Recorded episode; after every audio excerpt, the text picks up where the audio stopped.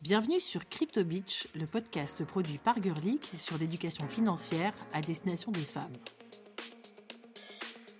Je m'appelle Julie Foulon et je suis la fondatrice de Girlic, une plateforme d'acquisition de compétences numériques à destination des femmes afin de leur permettre de trouver un emploi, de développer leur carrière professionnelle ou encore de les aider à développer leur entreprise.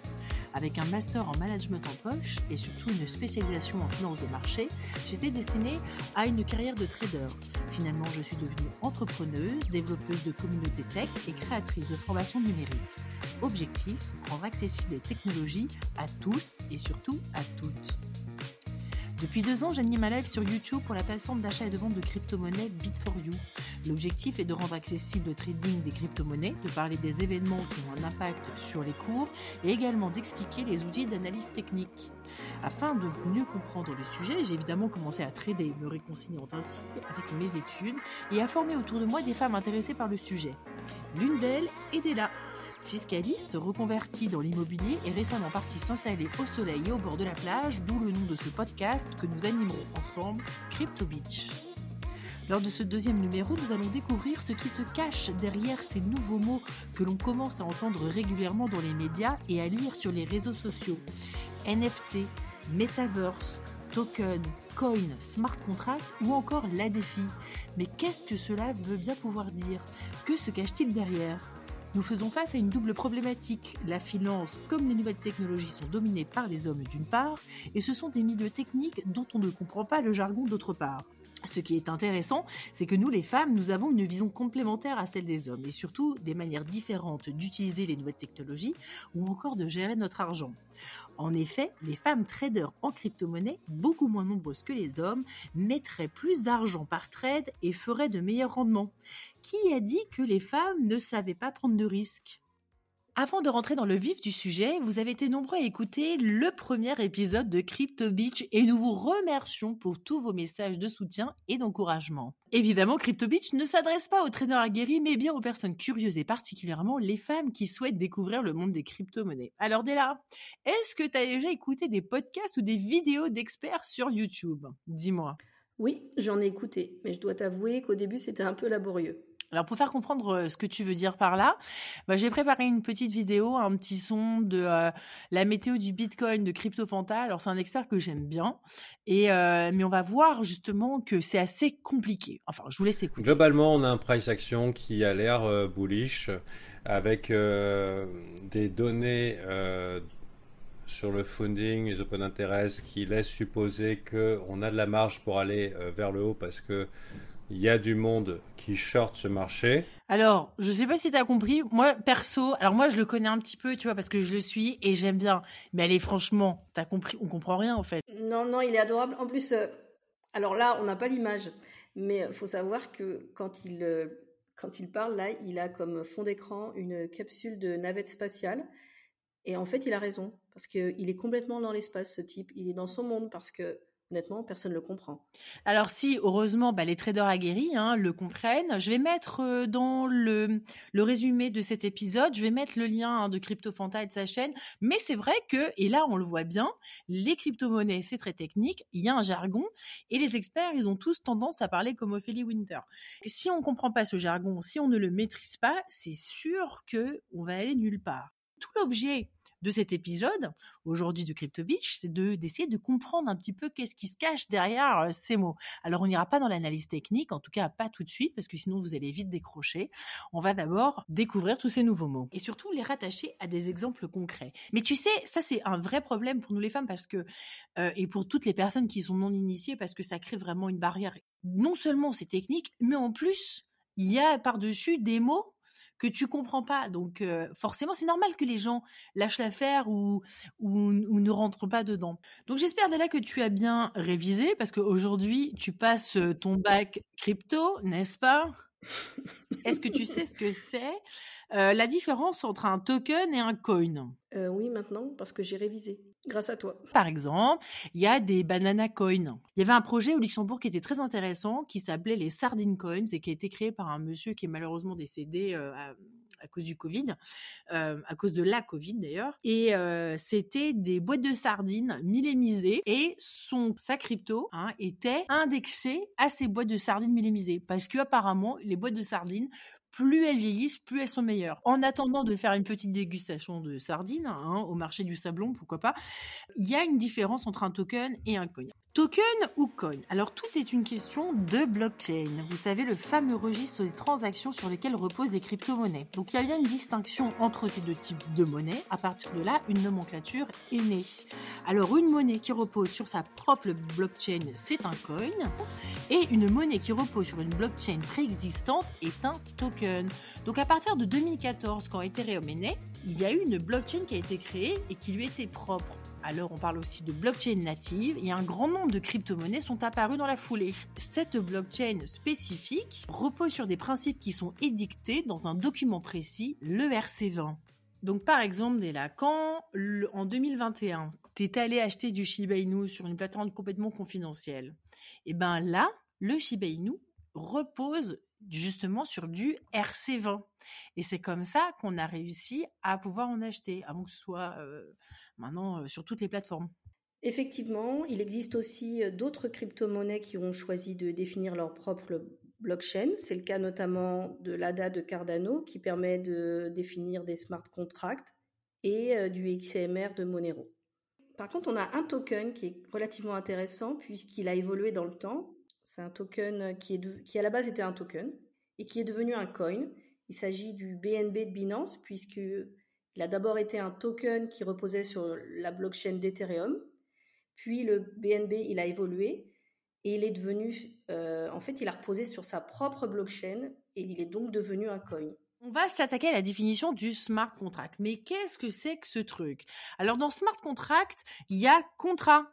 Et contrat, toi, en tant que juriste fiscaliste, bah, tu connais parce qu'évidemment, le contrat, c'est quoi? C'est euh, un accord entre deux parties. Donc les avantages du smart contract, c'est que c'est sécurisé. Mais l'autre avantage, c'est que ça permet justement, grâce au code informatique, hein, la programmation, d'automatiser le paiement et éliminer les risques d'impayés. Donc, par exemple, imagine, tu prends l'avion pour rentrer chez toi au soleil pour retrouver ta plage préférée. Tu prends euh, un billet d'avion avec une assurance euh, retard euh, de voyage, annulation pour x y raison. Toi, tu penses que tu vas payer cette assurance avec des euros grâce à ta carte de crédit. Mais en fait, derrière, tu vas payer avec de la crypto parce que on va pouvoir programmer euh, ce contrat avec tout un tas de données. Donc l'heure du départ de l'avion et puis l'heure de départ effective. Et donc, si ton avion a vraiment un gros retard, tu serais indemnisé automatiquement. Mais ce serait pas formidable. Mais malheureusement, je suis pas certaine que ça existe. Ah bah si, c'est marrant que tu en parles. Ça existe, ça a même existé. Euh, ça s'appelait Fizi de AXA. Ça a été lancé en 2007. Par contre, malheureusement, ça n'existe plus. Manque de succès. En fait, on a eu que quelques euh, polices qui ont été euh, vendues, une centaine, quelques centaines. C'était pas assez pour continuer l'aventure, mais l'idée était bonne, effectivement. C'est ce qu'on appelle une offre d'assurance paramétrique, c'est-à-dire qui est effectivement basée sur la donnée et non pas sur la déclaration d'un sinistre. C'est une différence par rapport aux assurances classiques qu'on trouve sur le marché. Mais euh, sans aller très loin, plus proche de toi en Belgique, on a quand même un acteur euh, très présent en matière de blockchain. Il s'agit de ImoWeb. Ah bah oui, ça c'est le vraiment, euh, c'est là où tu trouves tous les biens pour, de, louer, acheter, etc. Ouais. Exactement. C'est l'annuaire. Une application blockchain a été développée euh, en collaboration avec le groupe euh, média allemand Axel Springer, qui est quand même un des premiers actionnaires euh, d'ImoWeb, et notamment dans leur contrat d'assurance. Parce que ImoWeb a lancé une assurance qui est 100% digitale. Et cette assurance, elle est basée sur le système de la blockchain et elle permet notamment de d'horodater les déclarations de sinistres. Ah bah donc c'est pas donc c'est pas falsifiable? Non, pas du tout. Ah, ah, la même chose, pareil pour les documents du dossier. Rien n'est falsifiable. Et l'avantage que ça, c'est que pour les personnes, c'est accessible 24 heures sur 24. Eh bien, tu vois, c'est une très très bonne transition sur la défi. C'est une révolution financière puisque bah, les banques, on les supprime, on passe outre. Alors moi, j'ai envie de te donner un exemple. Et il y a eu euh, pendant euh, le ramadan, ou tout est début du ramadan, un vrai engouement des Africains envers les crypto-monnaies parce qu'on envoyait de l'argent au pays en passant par des services type Western Union. Mais le problème, c'est que euh, ces intermédiaires prennent des frais, mais énormes. Et ben, en passant par les crypto-monnaies et par toutes ces plateformes d'achat-vente, et ben, les Africains peuvent envoyer de l'argent au pays. C'est instantané, c'est efficace, c'est rapide et surtout, ça n'a pas de frais ou très peu. Tu vois, c'est quelques cents et c'est ça qui est intéressant. Si tu veux, nous, en tant qu'Européennes, on voit la crypto-monnaie, parfois, on ne comprend pas trop. Mais il faut savoir que 60% des adultes dans le monde n'ont pas accès à un service financier. Et eh ben, grâce aux plateformes d'achat-vente de crypto-monnaies, ben, il faut simplement un téléphone, un smartphone et tu peux ouvrir ton compte. C'est une véritable révolution financière. Et c'est pour ça aussi qu'on entend souvent des gens dire oh ben finalement, c'est une manière de rendre du pouvoir au peuple. Et ça, c'est ce que j'aime avec la philosophie des crypto-monnaies. C'est très politique en fait. Oui, puis de la même manière, les comptes d'épargne des filles permettraient peut-être d'avoir des meilleurs taux d'intérêt. Ah, ça c'est sûr. De toute façon, ça ne peut pas être pire que maintenant, on est bien d'accord.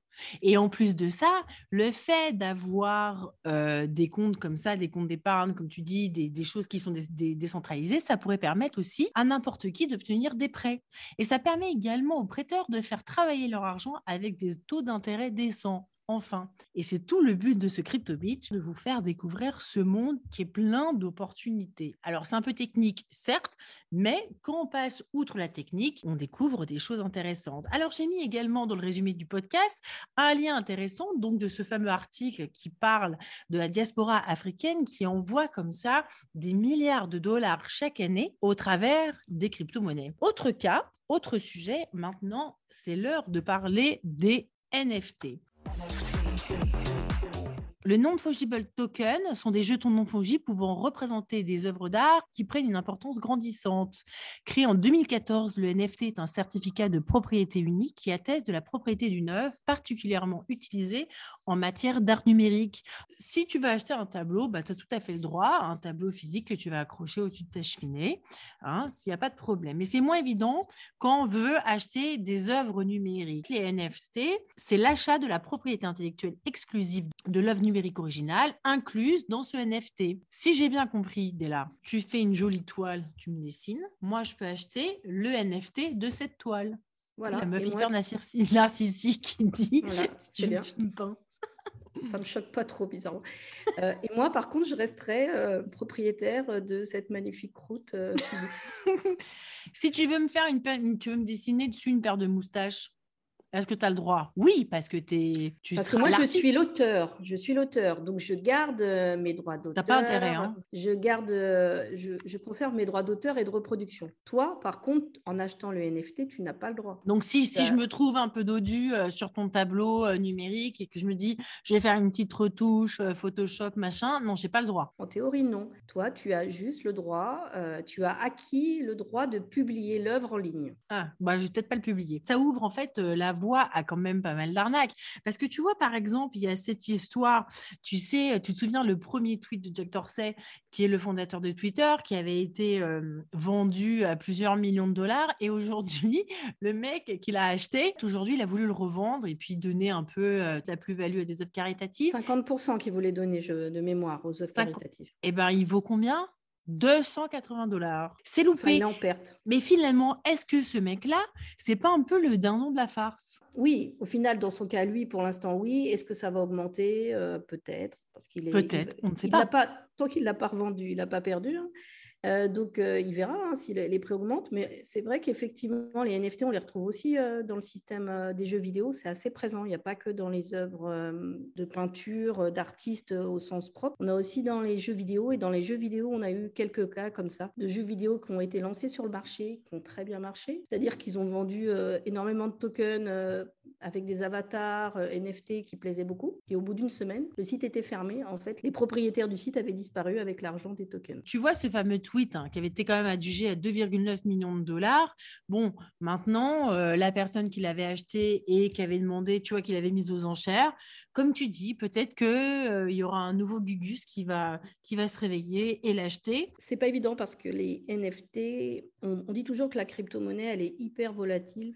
Alors, dans le cas des NFT, c'est d'autant plus vrai. Je pense que c'est aussi pour ça que les musées ont du mal à se positionner pour acheter des œuvres NFT, parce que derrière, c'est soit de l'argent public, soit de l'argent privé euh, de donateurs euh, privés, donc euh, pour des œuvres caritatives ou autres. Comment expliquer bah voilà, qu'on a acheté une œuvre et que le lendemain, bah, elle vaut peut-être plus rien? C'est plus difficile à expliquer. Et pour eux, c'est plus facile d'investir dans un Picasso, on va dire, avec une valeur physique classique à l'heure actuelle, qu'investir dans une œuvre NFT qui a peut-être voilà, qui demain euh, voilà, vaudra x10, mais ou vaudra 10 euh, fois moins. Alors, c'est vrai qu'on parle beaucoup d'œuvres d'art, mais il n'y a pas que ça hein, dans le monde des NFT. Il y a une entreprise française qui s'appelle Sorar, Soraire, je ne sais pas comment on dit, qui permet justement de jouer en ligne avec une collection de cartes de footballeurs en NFT. Donc, c'est un peu des cartes Panini, tu vois, en mode virtuel. Et tu as une autre entreprise aussi qui s'appelle Capsule Corp, qui permet... Euh, euh, bah, de transmettre, de préserver ces données et donc de sécuriser euh, ces souvenirs et de les transmettre post-mortem. Tu vois, c'est voilà, c'est d'autres, c'est d'autres exemples. Après, hormis ça, il y a peut-être aussi une possibilité par rapport au brevet, mais en tout cas, tout ça, c'est une histoire à suivre. Alors enfin, on va parler du metaverse. Et eh ben, on y accède finalement avec des casques de réalité virtuelle. Alors, c'est vraiment un monde un peu parallèle, donc c'est assez, c'est assez, c'est pas forcément évident parce qu'évidemment, il faut être équipé pour pouvoir entrer dans ce fameux metaverse. Mais les NFT sont quand même aussi très liés par rapport à tout ça parce que aujourd'hui, tu peux acheter des NFT dans le metaverse. Et comme tu achèterais, tu vois, euh, des vêtements dans une braderie, en fait, hein, tu peux vraiment ça. C'est vraiment un univers parallèle.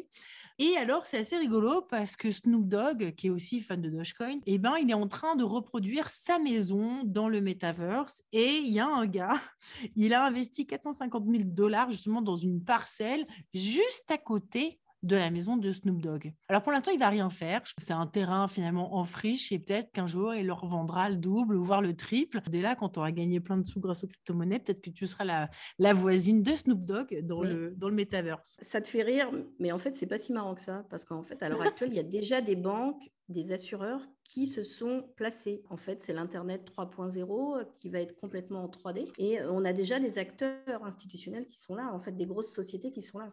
Donc, c'est que clairement, elles voient l'arrivée d'un marché euh, et qu'elles veulent leur place, elles veulent leur positionnement. Mais ça reste quand même compliqué. Tu vois, là, ici, pour le coup, un peu le frein, c'est le fait de, s'équiper. Tout ça, ça a un coût, il faut équiper les gens. Et est-ce que les gens, ils ont envie aussi d'avoir un casque qui pèse euh, un demi-kilo sur le nez pour pouvoir euh, être dans des dans un monde parallèle, je sais pas. Je crois que c'est générationnel en fait. Dans mon cas, je te dirais clairement non, ça m'intéresse pas plus que ça.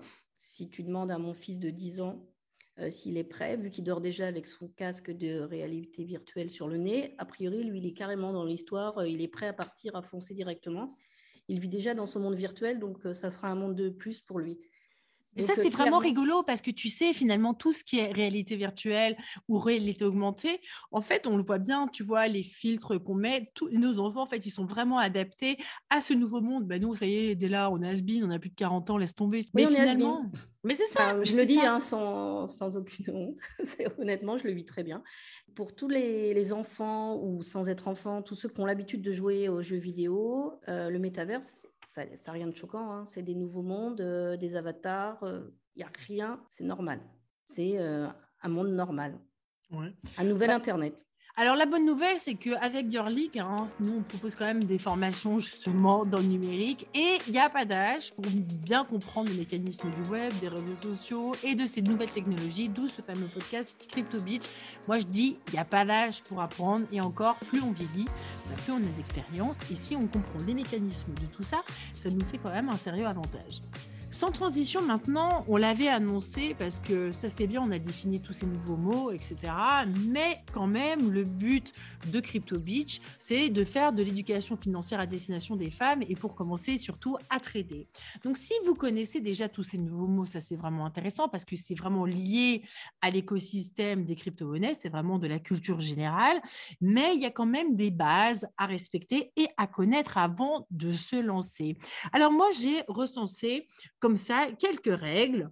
Euh, la première règle, c'est n'investir uniquement ce que l'on est prêt à perdre. Et ça, c'est vraiment quelque chose d'important. Moi, je connais une personne, figure-toi, Della, qui a emprunté 30 000 euros et qui l'a investi sur une plateforme euh, complètement euh, confidentielle. Et puis un jour, elle me contacte et elle me dit oh, c'est formidable, je fais des plus-values, mais de ma boule, c'est génial.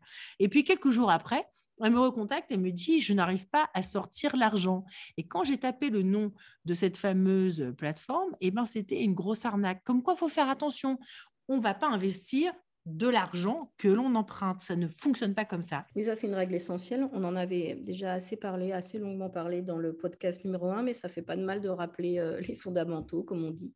Et clairement, n'investissez que de l'argent que vous pouvez oublier Deuxième règle, c'est diversifier son portefeuille. Alors, qu'est-ce que ça veut dire diversifier son portefeuille? C'est-à-dire, on ne va pas miser sur le même cheval. Donc, eh ben, si j'investis 1000 euros, on va dire même 100 euros, tu vois, je veux investir 100 euros. Je vais investir 4 fois 25 euros dans différentes valeurs. Tu vois, mais le but, c'est quand même de diversifier. Ça va lisser le risque. Comme ça, s'il y a une crypto-monnaie qui se plante, alors bah, il y en a peut-être d'autres qui vont mieux performer. C'est clair. C'est un, conseil qui est, très simple, qui paraît même trop simple, mais qui coule de source. Par exemple, le premier millionnaire de Dogecoin, c'est un garçon qui a investi 180 000 dollars et qui est devenu millionnaire.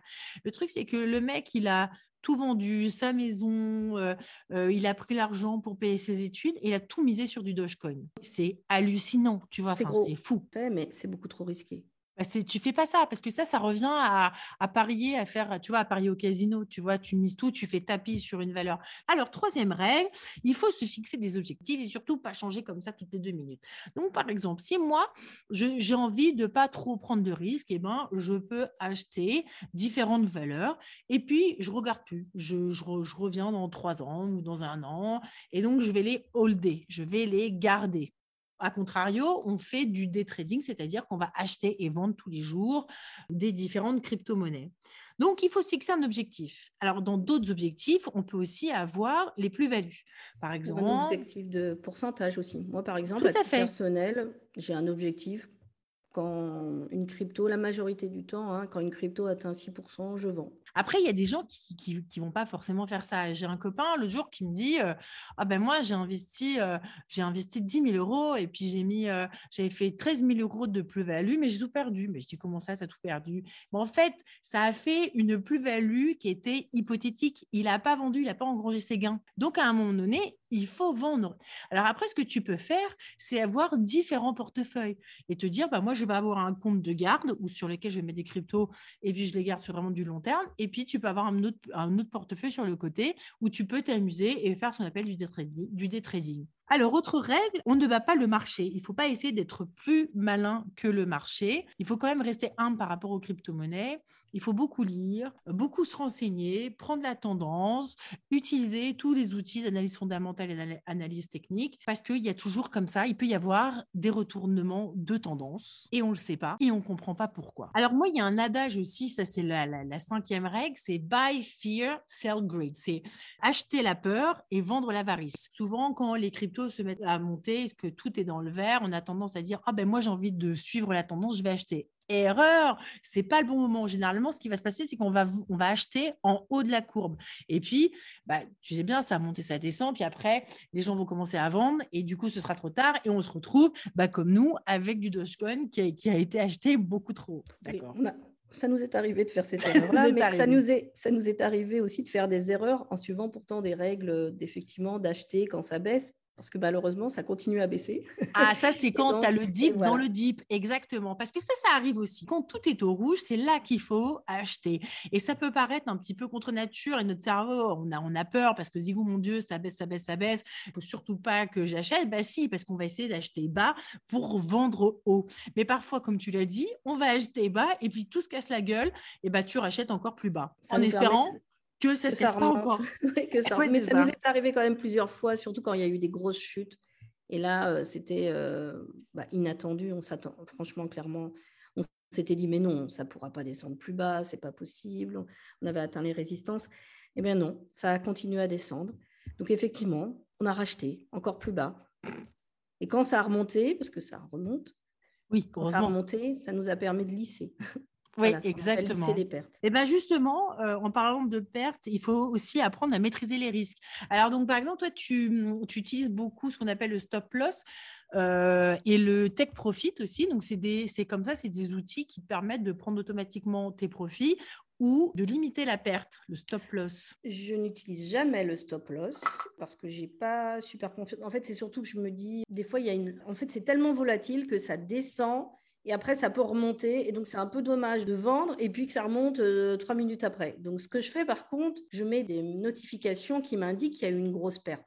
Moi, j'en suis informée. Bon, bien entendu, ça me... le but, c'est pas que ça me réveille en pleine nuit. Enfin, c'est arrivé, mais c'est pas le but normalement. Mais au moins j'ai l'information et je prends ma décision en toute conscience. Euh, par contre, ce que je fais, c'est que je fais des tech profit. Mais tech profit, c'est un peu compliqué, qui sont lissés. C'est-à-dire, c'est pas parce que ça a monté d'un coup que je vends. C'est si ça a monté et que selon un certain pourcentage, ça n'est pas redescendu à un moment donné plus. Parce que si ça continue de monter, moi aussi, hein, je veux ah oui, c'est bon. jusqu'au bout. Hein. Le but, c'est pas de, de, vendre parce que j'ai fait 5%. Hein. Si j'ai, ou 6, bah, si, ça fait 50%, tu es content. Voilà, je fais comme tout le monde, je continue. Et c'est qu'au moment où, dans ma montée, ça va vraiment décrocher et que bah voilà, on va arriver à la fin, on va dire, de... du pourcentage que tu as, que as défini en termes de baisse, que là, ça se déclenche. Ça s'appelle un tech profit suiveur. Ça, c'est vraiment intéressant. Et alors, c'est vrai que les stop loss, il y, a, quand même pas mal de gens qui critiquent hein, et qui disent que parfois, il y a des manipulations de marché qui font déclencher les stop loss. Et donc, il y a une grosse vente. Les stop loss se déclenchent des gens. Et comme ils ne sont pas devant leur ordinateur, ils ne rachètent pas plus bas. Et donc, du coup, ils ont, ils ont vendu, ils ont perdu un peu d'argent. Mais en tout cas, sachez que ces outils existent et ça permet justement de maîtriser les risques. Alors, autre conseil et autre règle de base pour commencer dans le trading, c'est prenez vos bénéfices. Si vous voyez à un moment donné que vous avez vraiment des gros profits, ils sont hypothétiques. C'est comme les pertes, c'est comme quand votre portefeuille il est dans le rouge, ok, et vous voyez que vous êtes à moins 50%. Euh, si vous vendez, vous avez perdu, d'accord Mais c'est une perte hypothétique à partir du moment où vous vendez. Mais là, c'est pareil pour les profits. Si vous avez fait 10% euh, sur l'Ethereum ou du Bitcoin, bah, il y a un moment donné, il faut vendre parce que si vous ne vendez pas, bah, votre profit, il ne va pas être réel. Non, c'est vrai qu'il faut le transformer à un moment donné, il faut le rendre réel. J'ai un scoop, c'est bon pour le moral. Si j'ai pas vendu, j'ai pas perdu. Ça, c'est important parce que les crypto-monnaies, on l'a bien dit, c'est extrêmement volatile. Donc, il y a des moments, on va se coucher le soir et le lendemain, il y a, on, on a perdu 30% de son portefeuille. ok? Et donc, ça fout un petit peu les boules, je t'avoue. Mais le truc à ne pas faire, c'est. C'est que 30%. Tant que c'est 30%. Parce que ça nous est arrivé que ça soit beaucoup, beaucoup plus. Hein. C'est clair. Et donc, et donc, le truc, c'est qu'il ne faut pas céder à la panique et se dire, OK, moi, je vends tout. Parce qu'à partir du, moment, du moment où on vend tout, c'est fini, quoi. Game over, quoi. Parce que c'est cyclique, en fait. C'est ça. Quand on regarde vraiment euh, le, marché des, des crypto-monnaies, et si on prend les statistiques du Bitcoin depuis 2008, on voit que la tendance est plutôt haussière. Si on a le nez comme ça sur les graphiques, évidemment, on va voir des variations qui vont être très, très importantes. Mais si en termes d'échelle de temps, on, recule et on prend une échelle beaucoup plus grande en termes d'années, on voit que la tendance est plutôt haussière. Donc, il faut être patient. On a un portefeuille qu'on se traîne. On est très patiente. Un an, et eh ben, on se fait chier, hein, autant dire non, ça. fait pas un an qu'on est. Euh, euh, on a des positions, ça fait plusieurs mois qu'elles sont en perte. Depuis le 7 mai, Delta, depuis le 7 mai ah, tu parles du euh, 2021. Je l'ai oublié, je l'ai mis dans une petite case, là, et ça fait pouf, parti. ouais, bah, tu sais quoi, j'en ai racheté en plus il y a deux jours. Crypto Beach est terminé. Rendez-vous la semaine prochaine pour un nouvel épisode. Si ça vous a plu, n'hésitez pas à rédiger un avis et à vous abonner. Nous sommes disponibles sur les plus grosses plateformes de podcast comme Spotify, Apple Podcasts, Podcast Addict, Deezer et plein d'autres.